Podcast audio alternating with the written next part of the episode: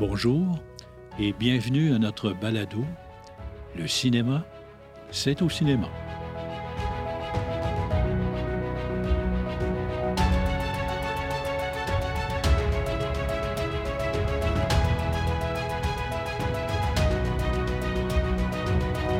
Épisode intitulé Mon top 10. Et oui, j'aimerais partager avec vous euh, certains souvenirs tout au long de cette carrière, de ces 45 ans, où j'ai présenté finalement pas loin de 5000 films, euh, à plus ou moins 150 films par année. J'en ai retenu certains qui m'ont marqué. Euh, vous allez voir, c'est pas toujours parce que c'est des succès extraordinaires, mais des, choses qui, qui me rappellent des souvenirs. Des anecdotes que je voulais euh, partager avec vous. Le premier, c'est évidemment le premier film que j'ai présenté. Il s'appelait Rosemary's Baby de Roman Polanski. Et euh, c'était le 1er mai 1972, c'est un mercredi, je m'en souviens très bien. Euh, on s'était préparé, hein, c'était notre premier soir. Donc, on était allé à la municipalité aller acheter la roulette de billets parce qu'à l'époque, il y avait une taxe d'amusement. Il fallait payer, c'était 10% de la taxe d'amusement. Il fallait payer d'avance euh, la taxe, euh, préparer, acheter les, les, produits pour le comptoir à bonbons, etc. On est là, on est prêt. Et à cette époque-là aussi, il y avait toujours un programme double. Donc, deux films à l'affiche. Le premier étant Rosemary's Baby, le complément de programme étant le film If. On part la projection et pas longtemps, là, ça dure pas longtemps que l'image fige sur l'écran et la pellicule fond parce que le projecteur s'arrête, ne peut plus bouger, parce que les engrenages sont englués dans une huile beaucoup trop épaisse qui avait été changée par le projectionniste suite à la vente du cinéma euh, pour faire une bonne action, paraîtrait-il. Donc, ce que ça produit, notre première file d'attente, malheureusement, de l'intérieur du cinéma vers l'extérieur pour se faire rembourser. Ce n'est pas un excellent souvenir, mais il ne faut pas se laisser abattre, la preuve. On continue par la suite. Parce qu'à peine quelques semaines plus tard, on présente le film québécois Les SMAT, le film de Jean-Claude Labrèche, en 1972, avec lequel on fait une salle comble. Et il faut dire à l'époque qu'une salle comble de 740 places, sièges, euh, c'est quand même une grosse foule. Donc, euh, c'était euh, un beau souvenir, une belle réussite qui nous donnait le goût de continuer. Un peu plus tard, je me souviens de ce film-là parce que c'était vraiment absolument particulier. Ça s'appelle Des roses blanches pour ma sœur noire. C'est un film mexicain qui est sorti en 1970, qui a été présenté aussi au Québec. Mais vous savez, il y a des classes, il y a des films de série B, mais lui, il doit être euh, F ou Z. Honnêtement, là, mauvais, mal pas synchronisé, les lèvres étaient désynchronisées par rapport à l'image. C'était un mélodrame euh, des plus, euh, comment je dirais, là, sous, sous, tendance de racisme à travers de ça et tout ça. Vraiment, c'était un film ordinaire. Mais quel succès, parce que je vais vous donner un ordre de grandeur. Euh, on présente le film, première semaine, on a joué une semaine. Le film a fait 6, 200 dollars à 1,5 dollar et demi d'admission par personne à cette époque-là. Ça coûtait 1,50 C'était le salaire minimum de l'époque en 1972-13. Et si on met ça en dollars d'aujourd'hui, euh, bien, ça représente plus de 50 000 dollars pour une semaine, ce qui est un succès phénoménal. Pour un film d'une catégorie comme celle-là, c'était vraiment surprenant. Euh, par la suite, je garde aussi en souvenir, et je ne sais pas pourquoi, ça me revient toujours, d'un film qui m'a sûrement marqué, qui s'appelle On achève bien les chevaux de Sidney Pollack, qui avait été fait en 1969 et euh, qui raconte euh, l'histoire euh, de la Grande Dépression aux États-Unis dans les années 30, où c'était les gens avaient de la misère à manger, c'était la, misère totale. Donc, on, organisait en Californie des marathons de danse, danse sociale, où c'était un peu, un pour ça que ça m'a marqué. Hein. on donnait des prix alléchants et les gens faisaient tout ce qu'ils pouvaient pour participer parce qu'en plus, ils leur donnaient à manger. mais c'était un marathon, 24 heures par jour, où il y avait à peine une heure ou deux pour arrêter, pour se reposer un peu, mais c'était de l'exploitation pure et simple de la misère. Euh, mais c'est un excellent film, tant qu'à moi, bien réalisé. Genre, ce qui m'est resté en mémoire. Il y a un autre film aussi qui, lui, euh, m'a donné euh, vraiment, comme on dit, grand frisson. C'est le film Goldorak. Goldorak en 1975. Pourquoi? Parce que Goldorak avait commencé à être diffusé à CFTM, un poste de télé de Montréal euh, par petit épisode. Et les enfants avaient commencé à écouter cette série-là avec beaucoup d'intérêt. Et quelques mois après le début, euh, il y a eu une grève qui a affecté la station de télévision, une grève qui a duré assez longtemps. Et sur les entrefaites, un distributeur d'ici a pu avoir les droits du film Goldorak. On le présente donc un bon samedi après-midi. La salle est comble. Là, on parle, là, on avait refait, je pense qu'il y avait deux, deux, écrans au cinéma à ce moment-là, au cinéma Joliette. Donc, euh, quelque chose comme 500 personnes, 500 enfants sont présents. Et là, les, lumières baissent, les rideaux rouvrent, l'image apparaît sur l'écran et la chanson thème commence. Et là, les enfants entonnent en chœur la chanson thème et chantent plus fort que le film. Et je vais vous dire, d'entendre 500 enfants chanter ensemble, euh, c'est vraiment un, grand frisson d'entendre ça. Puis pour moi, pourquoi je l'ai retenu? Parce qu'au fond, c'était, c'est ça l'essence même des salles de cinéma, de se regrouper, puis les enfants ne sont pas gênés comme les adultes. Donc, ils l'ont euh, extériorisé en, vivant un moment un moment de bonheur pour eux, un moment de joie. Ils étaient contents, ils ont fait quelque chose de spécial. C'est ça, les salles de cinéma pour moi. C'est pour ça que j'ai retenu ça. Un autre film que je veux aussi vous parler, et c'est le film La Tour infernale de Towering Inferno de Irving Allen en 1974. C'était dans les premiers films à catastrophe, l'histoire d'un super gratte-ciel qui prend feu, et etc. Mais pourquoi je l'ai retenu? Parce que, un, c'est un film de trois heures. C'est un des premiers films aussi longs que je présentais. Et il y avait foule là parce qu'on faisait une seule représentation et euh, 740 sièges pleins tous les soirs avec euh, 200-300 personnes qu'on faisait également. C'était impressionnant. Mais pourquoi je l'ai retenu? Euh, tout particulièrement parce que vu que le film, on avait un seul film, à l'époque, il fallait en présenter deux. Donc, on avait mis un court métrage avec ça. Un court métrage de l'ONF qui s'appelle Papa, t'es mort. C'est un film, à ce moment-là, je cherche un, peu le nom, mais euh, je vais vous le donner. Euh, c'est M. Poirier qui avait fait ce film-là, M. Robert Poirier, à l'ONF. Et ça raconte l'histoire des enfants qui jouent dans une ruelle à Montréal, qui jouent au cowboy entre eux les bons puis les méchants. Euh, c'est très bien fait. Euh, c'était attachant. J'ai beaucoup aimé ça. Autre film que je retiens, euh, évidemment, le film Jaws. Jaws, Les Dents de la mer, de Steven Spielberg en 75. Bon, ça sort le 20 juin 75 en anglais.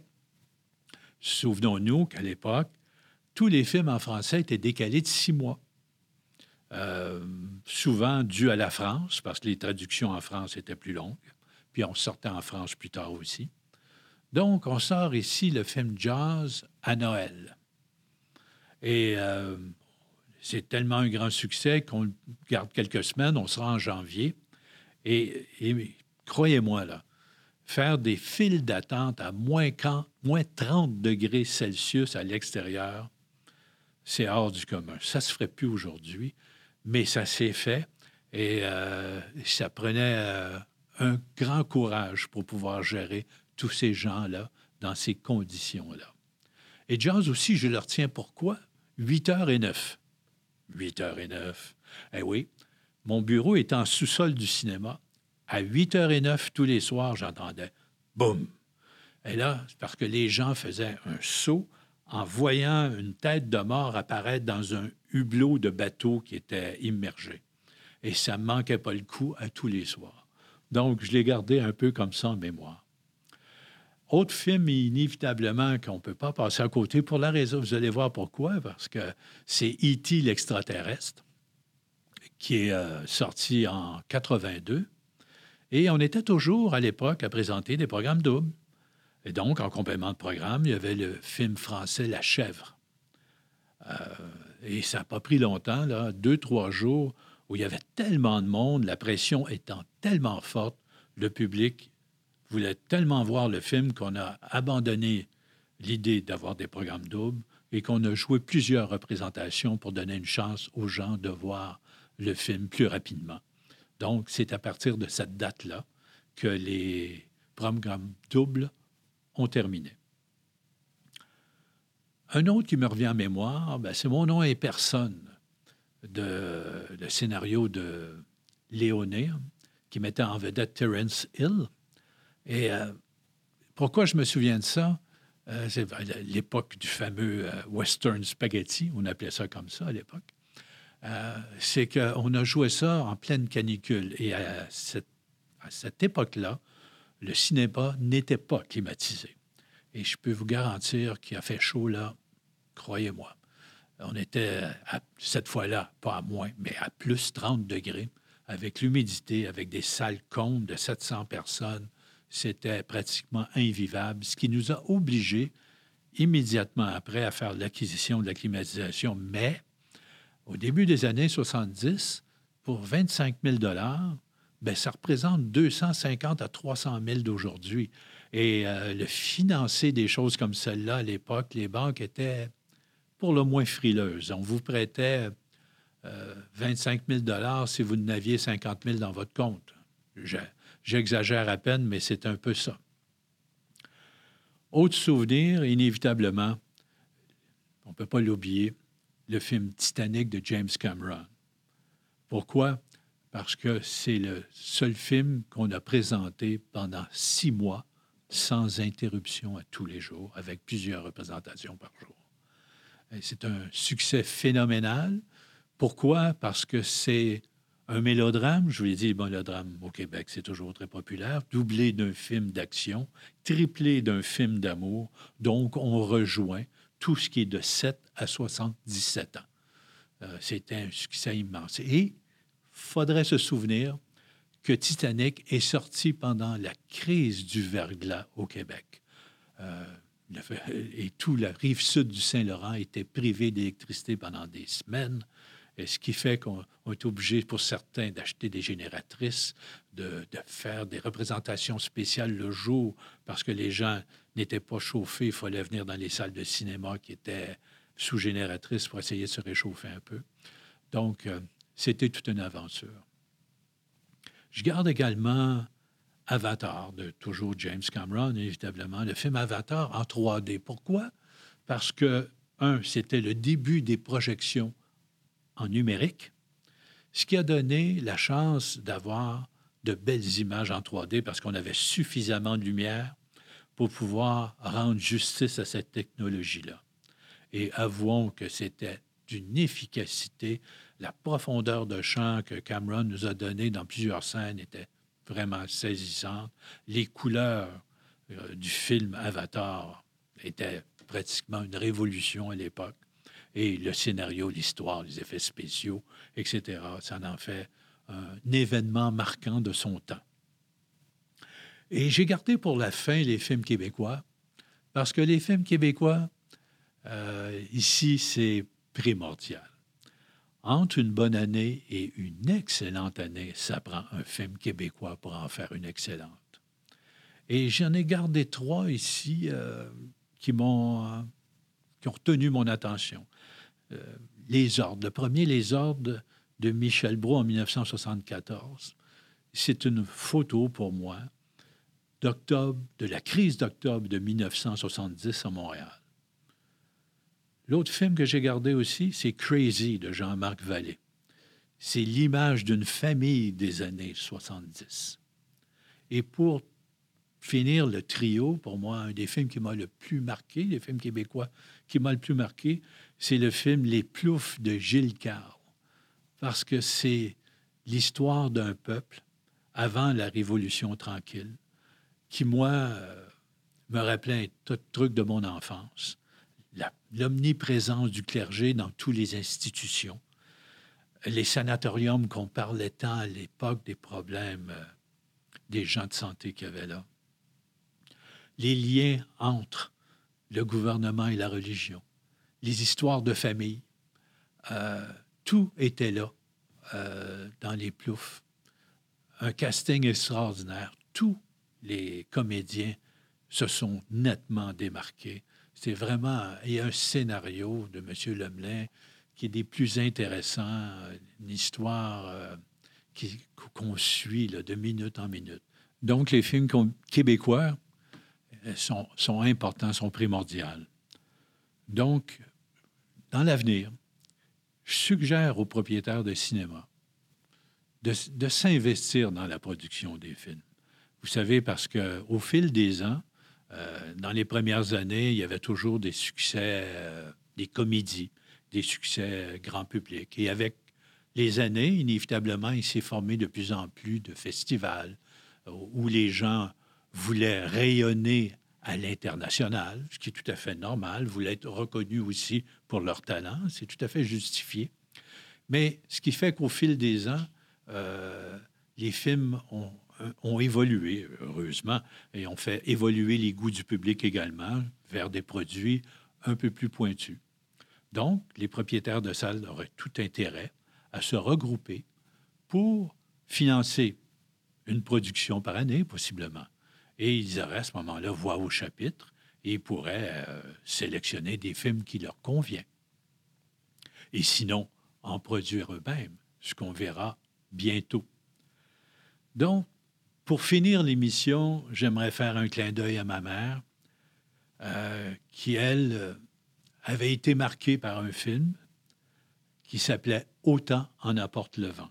Pourquoi? Parce que ma mère s'était mariée en février 1940 et elle avait fait son voyage de noces à New York.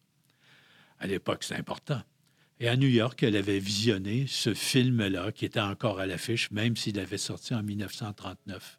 Et pour elle, c'était un souvenir extraordinaire. Il faut dire qu'Autant n'emporte le vent aussi a marqué son époque. C'est un succès absolument mirobolant.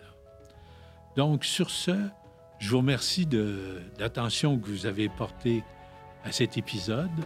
On se retrouve bientôt. Et d'ici là, ben, n'oubliez pas, le cinéma, c'est au cinéma.